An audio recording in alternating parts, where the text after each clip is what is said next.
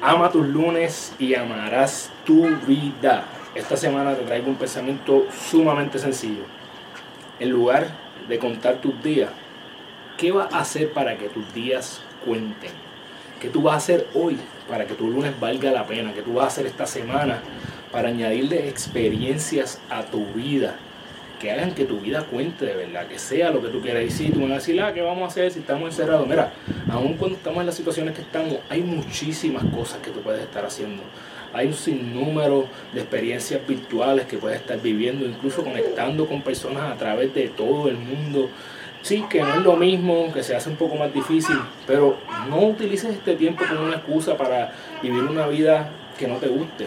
Por el contrario, aprovecha ahora que por obligación tenemos que pasar más tiempo a solas para diseñar esa vida que tú quieres vivir, porque en el momento en que eh, volvamos a una nueva normalidad, pues ya tú vas a estar listo con un plan y lo que vamos es por ir para abajo a ejecutar.